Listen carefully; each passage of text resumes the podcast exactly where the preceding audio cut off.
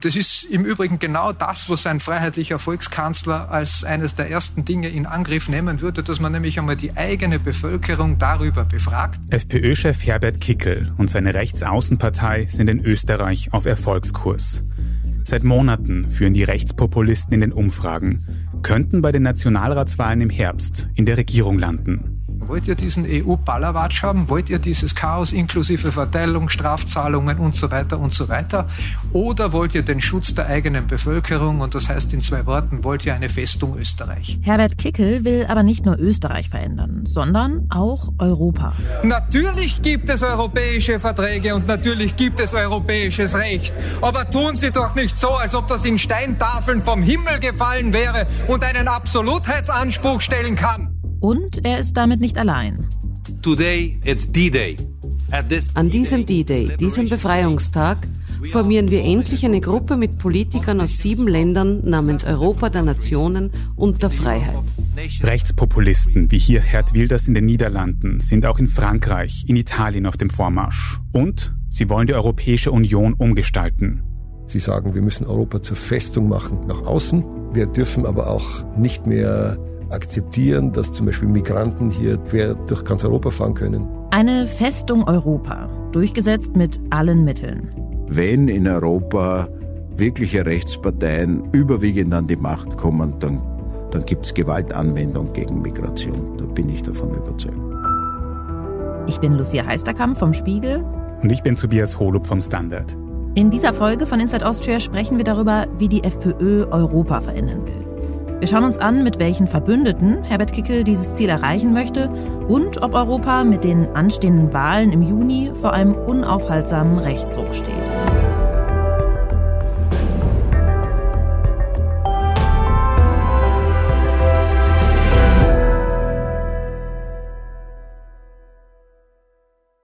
Die AfD ist mit der FPÖ in großer Freundschaft verbunden. Und für mich ist das eine ganz große Ehre, heute in Wien zu sein. Es ist September 2023. Alice Weidel, Spitzenkandidatin der deutschen Rechtsaußenpartei AfD, ist in Wien zu Gast. Und Sie sehen, wir haben hier sehr, sehr viele gemeinsame Themen. Das ist unser gemeinsamer politischer Kampf für Freiheit, für Heimat und für Demokratie. Gastgeber ist Herbert Kickel. Seine Rechtspartei, die Freiheitliche Partei Österreichs, steht in Umfragen bei rund 30 Prozent. Wenn morgen Wahlen wären, hätten Sie den ersten Platz. Das dürfte auch ein wichtiger Grund sein, warum Alice Weidel an diesem Tag in Wien ist. Die AfD hat mit 23 Prozent ihren bislang höchsten Wert erreicht. Die AfD ist erfolgreich, in manchen ostdeutschen Bundesländern laut Umfragen sogar schon stärkste Kraft. Aber bisher sitzt sie in keinem Landtag und bundesweit kommt sie in Umfragen nicht mehr über den zweiten Platz hinaus. Im Gegensatz zur FPÖ. Deren Chef Herbert Kickel spricht davon, dass er in Österreich bald den Bundeskanzler stellen will. Alice Weidel ist nach Wien gekommen, um von ihm zu lernen. Und nicht nur das. Die AfD ist eine der engsten PartnerInnen der FPÖ in Europa. Ja, also das war auch etwas, was Kickel immer schon klargestellt hat, dass die AfD eine Schwesterpartei ist der FPÖ. Das ist Fabian Schmid, leitender Redakteur investigativ beim Standard. Er beobachtet, dass die AfD und die FPÖ sich in den vergangenen Jahren immer stärker vernetzt haben.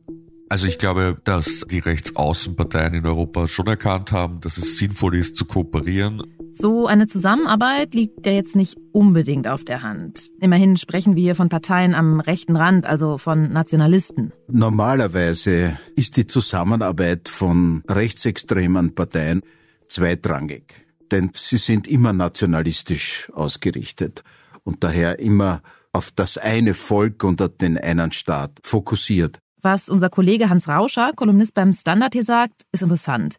Denn eigentlich geht es Rechtsaußenparteien in erster Linie um ihr eigenes Land. America First, Österreich zuerst, Sie wissen schon. Trotzdem haben sie zum Teil große Gemeinsamkeiten. Das ist bei der österreichischen FPÖ und der deutschen AfD besonders offensichtlich. Erstens mal wegen der Deutschsprachigkeit. Zweitens, weil beide Parteien, die FPÖ, also noch mehr als die viel jüngere AfD, letztlich im Nationalsozialismus wurzeln. Die FPÖ wurde rund zehn Jahre nach Ende des Zweiten Weltkriegs gegründet. Hervorgegangen ist sie aus dem sogenannten Verband der Unabhängigen oder kurz VDU. Und der galt damals als Sammelbecken für ehemalige Nationalsozialisten. Bei der AfD ist es etwas anders. Sie ist eine wesentlich jüngere Partei und wurde erst 2013 gegründet. Ursprünglich eher als euroskeptische Professorenpartei. Das hat sich inzwischen aber geändert. Die AfD ist sicher in Teilen rechtsextrem. Es ist ja so, dass da wird sehr nach einzelnen deutschen Bundesländern unterschieden. Die Landesverbände im Osten, also eben zum Beispiel der von Björn Höcke, die sind laut Verfassungsschutz gesichert, rechtsextrem. Björn Höcke ist AfD-Vorsitzender im ostdeutschen Bundesland Thüringen und er gilt als zentraler Parteistratege aus dem rechten Flügel. Bundesweit wird die AfD zwar nicht als rechtsextrem eingestuft, aber Höckes Einfluss steigt dort in den vergangenen Jahren immer weiter. Und wie rechtsextrem die AfD ist, das zeigen auch aktuelle Enthüllungen des Recherchenetzwerks Korrektiv. Die zeigen, dass AfD-Politiker bei einem geheimen Treffen im November Pläne zur Vertreibung von Menschen mit Migrationshintergrund besprochen haben sollen. Mit dabei war übrigens auch Martin Sellner, ein österreichischer Rechtsaktivist. Martin Sellner, der ist zwar kein FPÖ-Politiker, aber er hatte in der Vergangenheit immer wieder Kontakt mit den Freiheitlichen. Und auch in deren Reihen hat es über die Jahre eine lange Liste an rassistischen Äußerungen gegeben und Verdachtsfälle der nationalsozialistischen Wiederbetätigung. Wobei es in Österreich überhaupt so ist, dass der Verfassungsschutz keine politischen Parteien als Verdachtsfall führt. Also da müsste schon etwas sehr grenzüberschreitendes passieren. In Deutschland hat es eine andere Tradition. In jedem Fall stehen sich die FPÖ und die AfD inhaltlich heute sehr nahe, wie auch der Besuch von Alice Weidel in Wien gezeigt hat. Aber Herbert Kickel hat noch weitere mächtige Partner in seiner Nachbarschaft. Der wichtigste meiner Meinung nach ist, weil er ja schon an der Regierung ist, Viktor Orban. Viktor Orban regiert Ungarn seit 1998 mit einer Unterbrechung, aber er ist damit trotzdem der dienstälteste Regierungschef in der EU. Und ganz klar ein Vorbild für Herbert Kickel.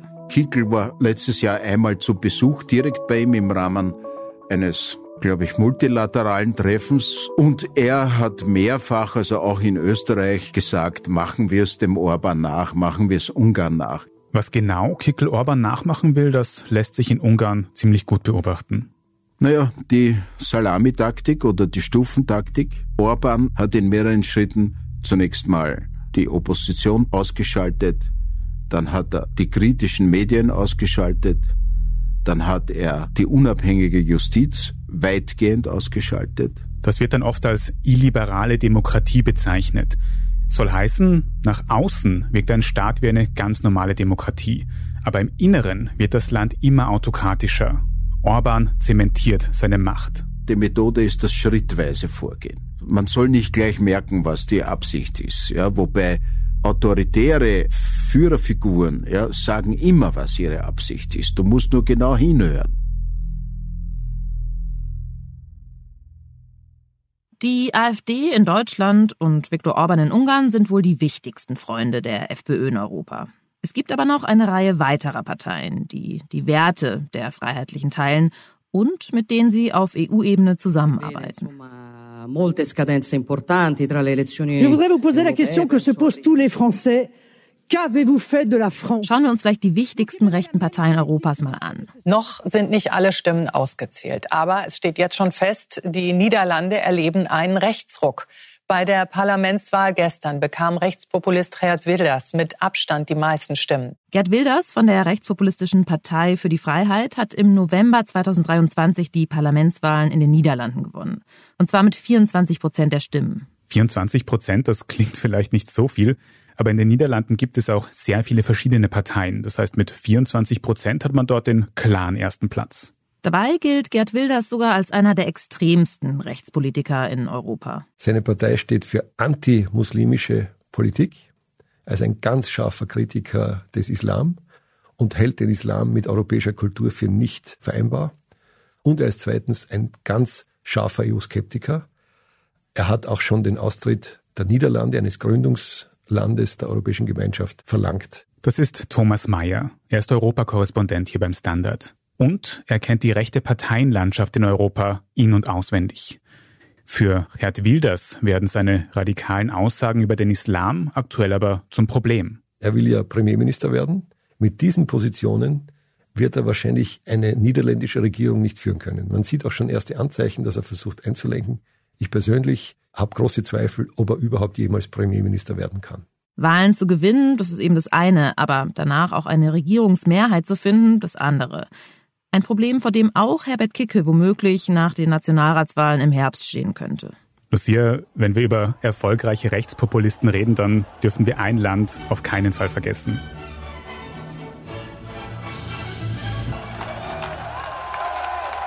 Frankreich. In einem alten Nachrichtenbeitrag sieht man Französinnen und Franzosen, wie sie sich zu einer Kundgebung am 1. Mai versammeln.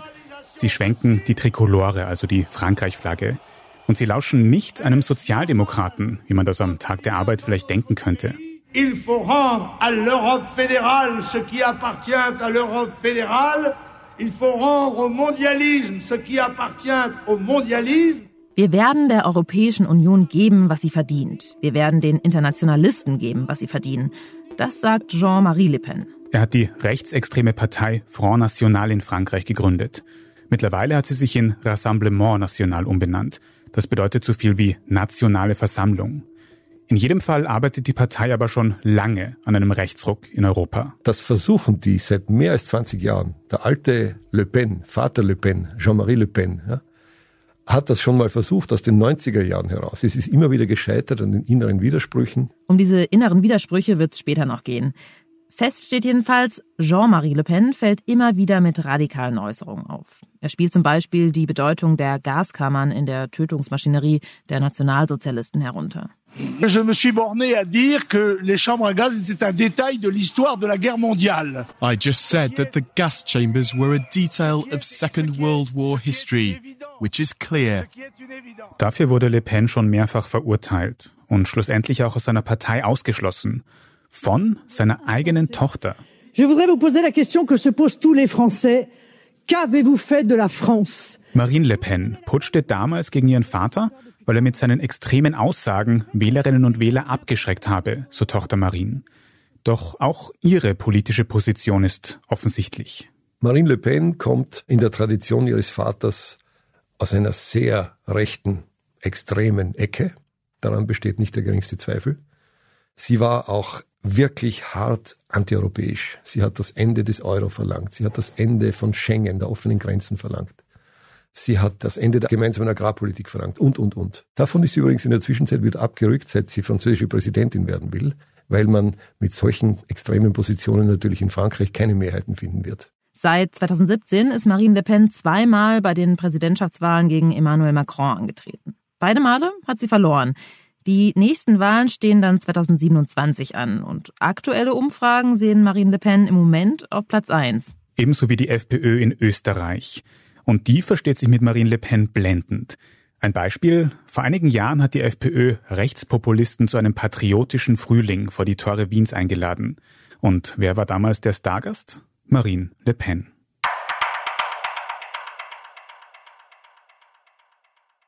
Neben Marine Le Pen gibt es noch eine weitere, sehr mächtige Frau an der Spitze der europäischen Rechten. Dunque, buongiorno a tutti, grazie di essere qui, grazie ovviamente all'Ordine dei Giornalisti, grazie all'Associazione. Giorgia Meloni hat geschafft, wovon viele Rechte in Europa nur träumen. Sie ist Ministerpräsidentin von Italien, einem Gründungsland der Europäischen Union.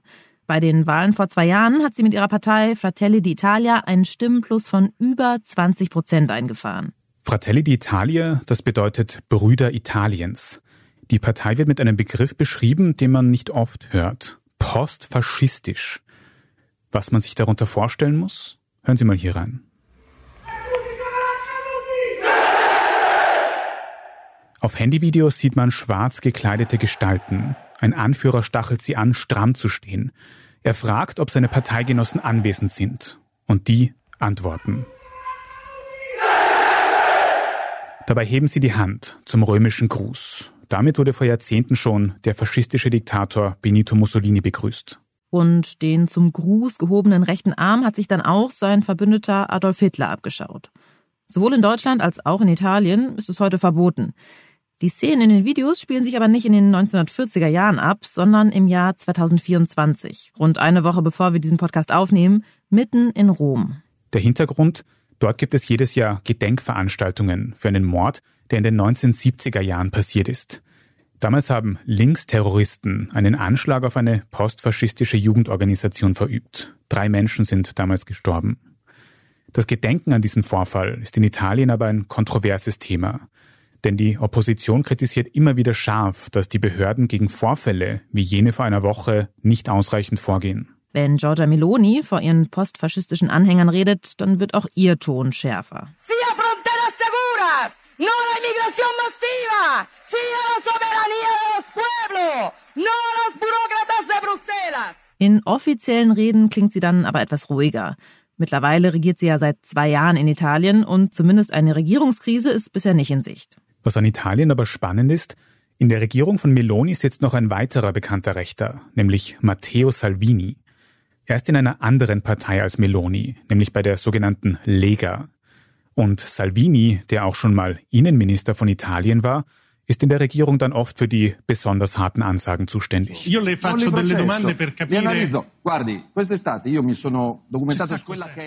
wir an dieser Stelle auch noch erwähnen sollten, Immerhin in einem Land in Europa musste eine rechte Partei gerade ihren Regierungssitz räumen. Polen. Dort wehrt sich die abgewählte nationalkonservative Peace-Partei verbissen gegen ihren Machtverlust. Die rechte Peace-Partei hat Polen seit 2015 durchgehend regiert. Bekannt wurde sie etwa durch ihre strengen Abtreibungsgesetze, gegen die es immer wieder große Proteste gab.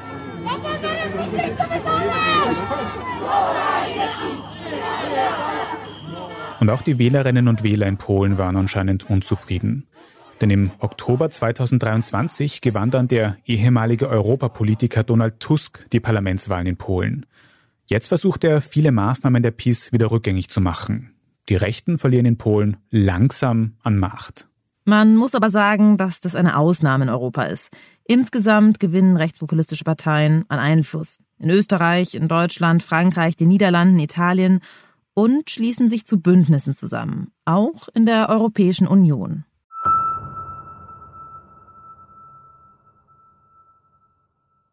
Das ist der Punkt. Sie wissen genau, dass etwa die Verträge, was die Freizügigkeit, was den Arbeitsmarkt betrifft, zu einer Zeit gemacht worden sind, als es eine einzige Partei gegeben hat, die vor diesem Euro-Schwachsinn gewarnt hat, und das war die Freiheitliche Partei. Um zu verstehen, wie die FPÖ und ihre Freunde auf Europa Einfluss nehmen wollen, ist es wichtig zu verstehen, wie die EU genau funktioniert. Und deshalb kommt an dieser Stelle ein kleiner Crashkurs, versprochen wirklich nur ganz kurz. Wir machen das auch wirklich vereinfacht. Also mein Europarechtsprofessor von der Uni muss bitte kurz weghören. Also, es gibt in der EU drei zentrale Gremien. Erstens den Europäischen Rat. Das ist einfach ein Treffen, zu dem alle Staats- und Regierungschefs der Mitgliedsländer kommen. Wenn Herbert Kickel Kanzler von Österreich wäre, dann könnte er zusätzlich dort teilnehmen und die Politik der EU direkt mitbestimmen. Es gibt dann aber auch Politikerinnen und Politiker, die ihre gesamte Zeit in europäischen Institutionen verbringen, also in Straßburg oder in Brüssel. Da ist zum einen die Europäische Kommission, die kann man sich so ungefähr wie eine Art EU-Regierung vorstellen, die Vorschläge für Gesetze macht. Deren Präsidentin ist das Gesicht der EU, das ist aktuell die deutsche Ursula von der Leyen. Und drittens gibt es dann noch das EU-Parlament.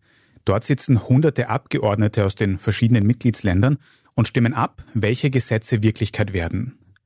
Wer dort sitzt, das wird über spezielle Wahlen in allen 27 Mitgliedstaaten entschieden. Und die nächste Wahl steht im kommenden Juni an. Was dann auch noch wichtig ist zu wissen, die Kandidaten von Parteien in den jeweiligen Ländern, die tun sich im EU-Parlament zu Fraktionen zusammen. Also es gibt zum Beispiel die Europäische Volkspartei, kurz EVP. Das ist die Fraktion der konservativen Parteien und derzeit auch die größte im EU-Parlament. Mit dabei sind zum Beispiel die österreichische ÖVP oder in Deutschland die CDU. Es haben aber auch die Sozialdemokraten, Liberale und Grüne jeweils eine eigene Europafraktion. Und gemeinsam mit den Konservativen haben diese proeuropäischen Fraktionen bislang eine Mehrheit und haben die europäische Politik in den letzten fünf Jahren geprägt. Doch das könnte sich bald ändern. Today uh, it's D-Day. It's the beginning of Heute ist D-Day. Es ist der Beginn unserer Befreiung. Finally, at this An diesem D-Day, diesem Befreiungstag, formieren wir endlich eine Gruppe mit Politikern aus sieben Ländern namens Europa der Nationen und der Freiheit. Nations and Freedom. Wir hören hier einen Beitrag von FPÖ TV. Das ist das Parteimedium der Freiheitlichen. Der Beitrag ist noch von 2015. Da gibt Gerd Wilders, der Rechtspopulist aus den Niederlanden, bei einer Pressekonferenz bekannt, dass soeben eine Fraktion von rechten Parteien im EU-Parlament gegründet wurde. In dem Video sitzen Rechtspolitiker aus ganz Europa aufgereiht hinter einem Pult. Eben Gerd Wilders, Marine Le Pen und auch Harald Wilimski, das ist der Delegationsleiter der FPÖ in Brüssel. Sie bilden gemeinsam die neue Fraktion im Europäischen Parlament.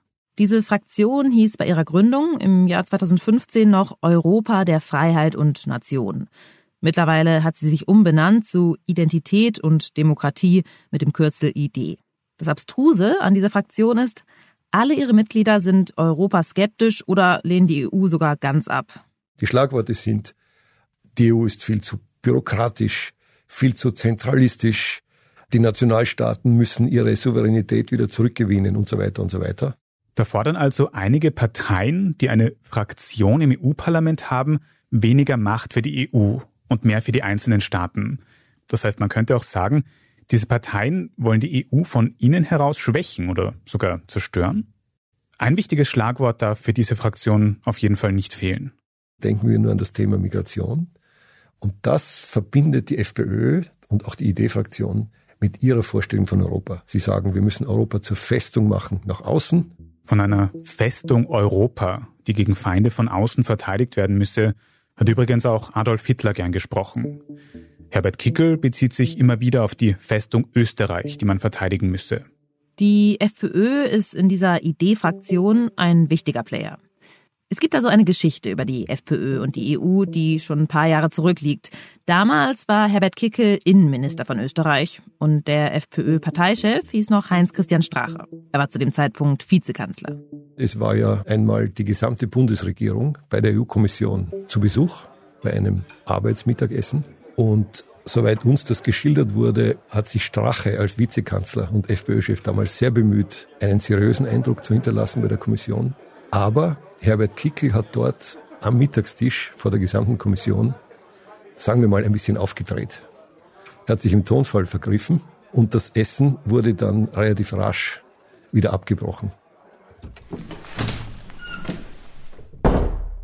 Angeblich soll Kickel über die Flüchtlingspolitik der EU gewettert haben. Und zwar lautstark.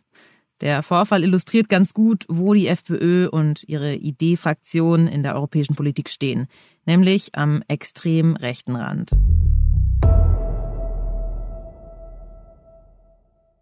In diesem Videoausschnitt von der Gründung des rechtspopulistischen EU-Bündnisses von 2015 fällt aber eine Sache auf. Da sitzen ja, wie gesagt, Leute von der FPÖ, Gerd Wilders, Marine Le Pen, Matteo Salvini. Wer aber fehlt, ist die AfD. Die war damals noch in den ersten Jahren ihrer Gründung, in einer Orientierungsphase. Mittlerweile ist sie der Idee-Fraktion aber beigetreten. Es gibt aber einige Rechtsparteien, die bis heute nicht zur Fraktion gehören. Zum Beispiel die polnische PiS-Partei, von der wir schon gehört haben. Es ist völlig undenkbar, dass eine polnische Regierungspartei mit einer Pro-Putin-Partei ein Bündnis auf europäischer Ebene eingeht. Das rührt sozusagen an den polnischen Urängsten, die nicht zusammengehen. Das ist nur ein weiteres Beispiel, warum das alles so schwierig ist. Da gibt es also einen Konflikt. Die FPÖ ist russlandfreundlich, hat sogar einen Freundschaftsvertrag mit der Partei von Wladimir Putin. Wir haben darüber auch schon mal eine eigene Folge von Inside Austria gemacht, die verlinken wir Ihnen in den Show Notes.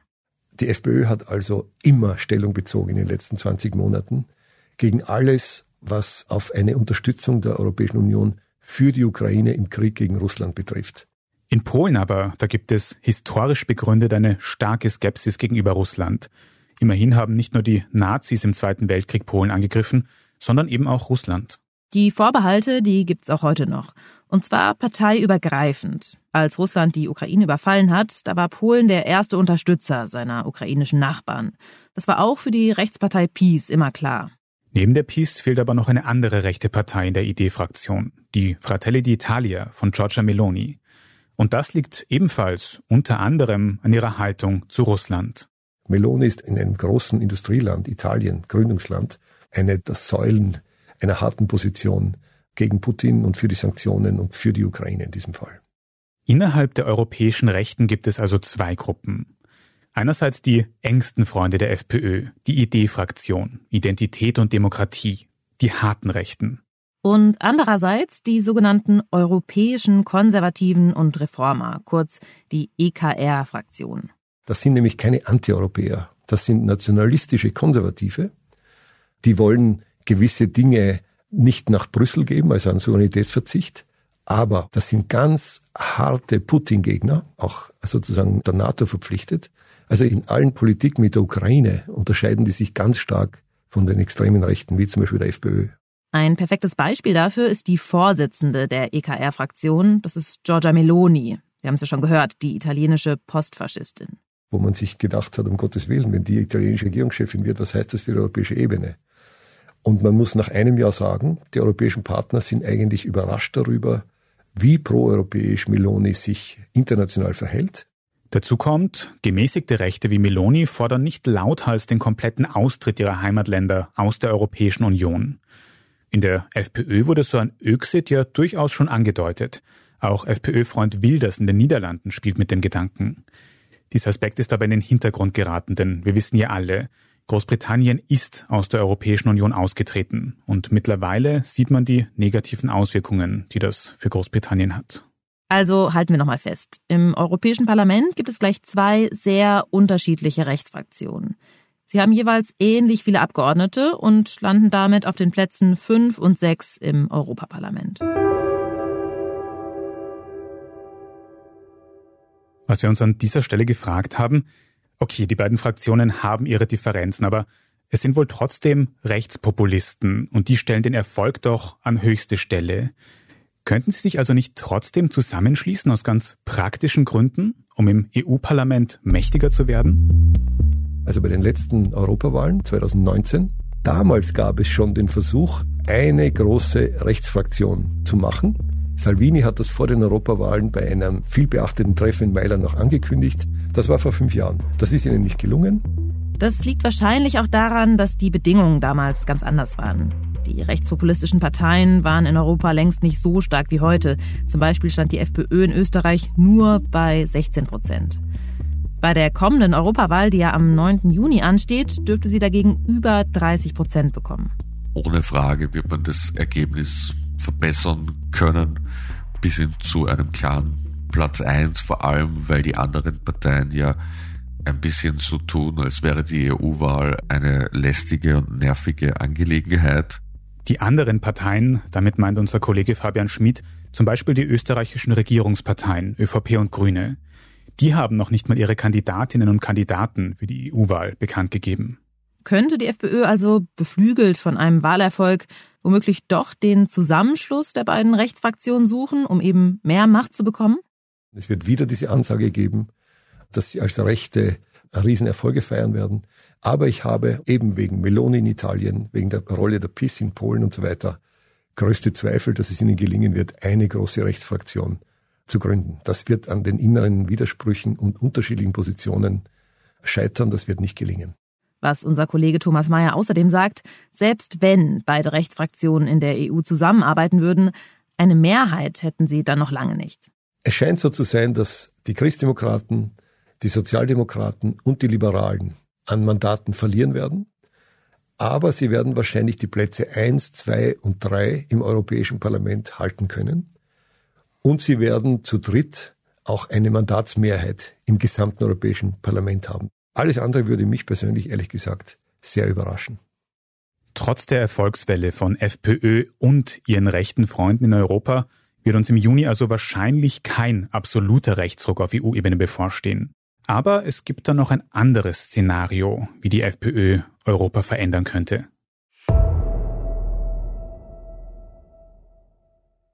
Kann es auch in anderen Worten formulieren, nach ganz, ganz vielen Kanzlern des Systems, jetzt braucht es einen Kanzler des Volkes, einen freiheitlichen Volkskanzler. Also mal angenommen, Herbert Kickel würde tatsächlich Bundeskanzler werden. Hätte er Europa dann nicht ohnehin in der Hand, so ähnlich wie sein großes Vorbild Viktor Orban? Orban hat in den letzten elf Jahren, seit ich das beobachte, immer und immer wieder mit Vetos gedroht. Er hat sie eingelegt. Er hat gegen europäische Werte, gegen europäische Gesetze verstoßen. Er wurde mehrfach von der Europäischen Kommission geklagt. Er wurde mehrfach vom Europäischen Gerichtshof zurechtgewiesen bzw. verurteilt. Das Problem, Die Europäische Union besteht aus 27 Mitgliedstaaten und die müssen wichtige Entscheidungen gemeinschaftlich treffen. Teilweise haben die Staaten sogar ein Vetorecht. Und das setzt Orban immer wieder ein, um zu verhindern, dass Entscheidungen gegen seinen Willen getroffen werden. Die jüngste Entwicklung nach dem letzten europäischen Gipfel in Brüssel, wo es ja um die Beitrittsverhandlungen der Ukraine gegangen ist, da hat er stärker als je zuvor so getan, als könnte der Schwanz mit dem Hund wedeln, als könnte er bestimmen, wie die Union sich verhält. Ja, wir haben gesehen, er hat dann im letzten Moment eingelenkt und den Beitrittsverhandlungen doch zugestimmt. Orban hat zwar eingelenkt, aber wohl nur, weil die EU Hilfsgelder in Höhe von 10 Milliarden Euro für Ungarn freigegeben hat. Man sieht also, wenn Herbert Kickel Bundeskanzler von Österreich wäre, dann könnte er allein dadurch so manches in der EU nach seinem Willen verändern oder zumindest Entscheidungen verhindern. Und da stellt sich dann die Frage, was ist denn eigentlich Kickels ultimatives Ziel in der EU? Das ist im Übrigen genau das, was ein freiheitlicher Volkskanzler als eines der ersten Dinge in Angriff nehmen würde, dass man nämlich einmal die eigene Bevölkerung darüber befragt. Herbert Kickel ist mit der EU nicht zufrieden. Also so viel hört man dann aus seinen Reden schon mal schnell heraus. Er spricht immer wieder davon, dass nicht die EU entscheiden soll, sondern das österreichische Volk. Wollt ihr diesen EU-Ballerwatsch haben? Wollt ihr dieses Chaos inklusive Verteilung, Strafzahlungen und so weiter und so weiter? Oder wollt ihr den Schutz der eigenen Bevölkerung? Und das heißt in zwei Worten, wollt ihr eine Festung Österreich? Da ist sie wieder, die Festung Österreich.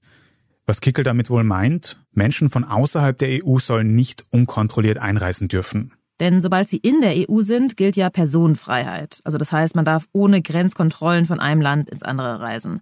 Das ist ja ein wichtiges Grundprinzip der Europäischen Union.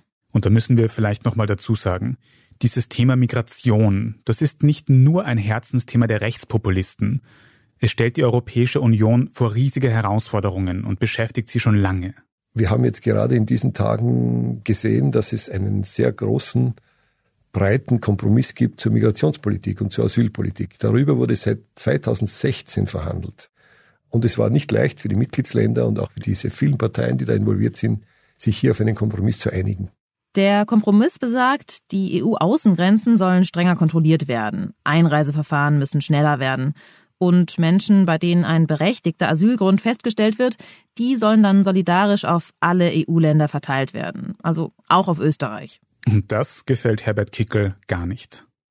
Wenn Sie uns nicht verfluchen würden dafür, dass wir einen Asylstopp fordern, dann würde sich dieses Problem gar nicht stellen. Das heißt, keine Asylanträge mehr in Österreich zulassen, dann haben wir auch kein Problem, dass wir die Leute dann wieder außer Landes bringen müssen. Das sagt Kickl in einem aktuellen Interview mit dem öffentlich-rechtlichen Rundfunk ORF. Er spricht immer wieder von einem Asylstopp, davon, dass er gar keine Einwanderung mehr will. Null. Und da stellt sich die Frage, wie das möglich sein soll, unter Wahrung aller Gesetze und der Menschenrechte. Wenn in Europa wirkliche Rechtsparteien überwiegend an die Macht kommen, dann, dann gibt es Gewaltanwendung gegen Migration. Da bin ich davon überzeugt. Zunächst einmal würden sie versuchen, die Menschenrechtskonvention außer Kraft zu setzen. Die Europäische Menschenrechtskonvention, die verpflichtet uns zur Wahrung der Menschenrechte und garantiert faire Rechtsverfahren, auch für Asylsuchende. Diese Menschenrechtskonvention würde Kickel wahrscheinlich versuchen auszuhebeln, glaubt unser Kollege Hans Rauscher. Es würde aber die Migration nicht wesentlich abbremsen. Die Migration ist ein Jahrhundertphänomen, ausgelöst durch Kriege, durch Armut, vor allem aber auch durch den Klimawandel sie würden trotzdem kommen. Und dann käme es mit sehr großer Wahrscheinlichkeit zur Gewaltanwendung. Das muss man leider sagen. Und da muss ich an einen Satz denken, den Herbert Kickel vor dem österreichischen Parlament gesagt hat. Natürlich gibt es europäische Verträge und natürlich gibt es europäisches Recht. Aber tun Sie doch nicht so, als ob das in Steintafeln vom Himmel gefallen wäre und einen Absolutheitsanspruch stellen kann.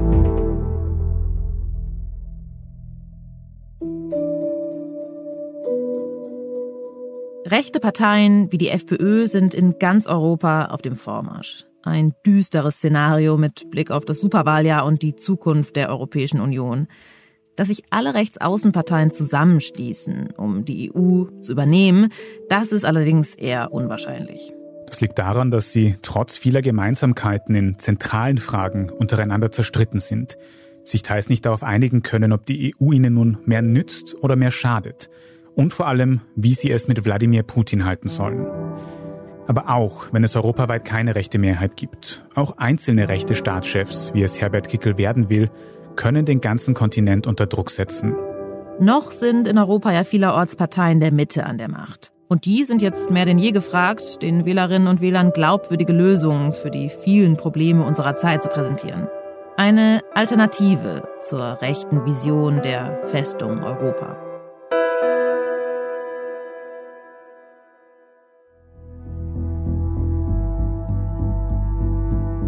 Inside Austria hören Sie auf allen gängigen Podcast-Plattformen, auf der Standard.at und auf spiegel.de. Wenn Ihnen unser Podcast gefällt, folgen Sie uns doch und lassen Sie uns ein paar Sterne da. Und wenn Sie mehr über die Netzwerke der Rechten in Deutschland und Österreich wissen wollen, dann hören Sie doch gerne in den Standard Nachrichten Podcast Thema des Tages rein. Da geht es ausführlich um dieses geheime Treffen, das wir auch schon angesprochen haben. Den Link dazu packen wir auch in die Show Notes. Falls Sie Kritik, Feedback oder Vorschläge zu unserem Podcast haben, dann schicken Sie das wie immer gerne an insideaustria.spiegel.de oder an podcast.derstandard.at. Unsere journalistische Arbeit können Sie am besten mit einem Abonnement unterstützen. Und unsere Hörerinnen und Hörer können mit dem Rabattcode STANDARD auch das Angebot von Spiegel Plus für zwölf Wochen um 2,49 Euro pro Woche testen. Alle Infos dazu finden Sie auf spiegel.de slash der Standard. Alle Links und Infos stehen wie immer auch in den Show Notes dieser Folge. Vielen Dank fürs Zuhören und allen, die auch hinter den Kulissen an diesem Podcast mitwirken. Das waren diesmal vor allem Antonia Raut, Jasmin Yüksel, Scholt Wilhelm und Christoph Neubert. Ich bin Lucia Eisterkamp. Und ich bin Tobias Holub. Wir sagen Tschüss und Baba.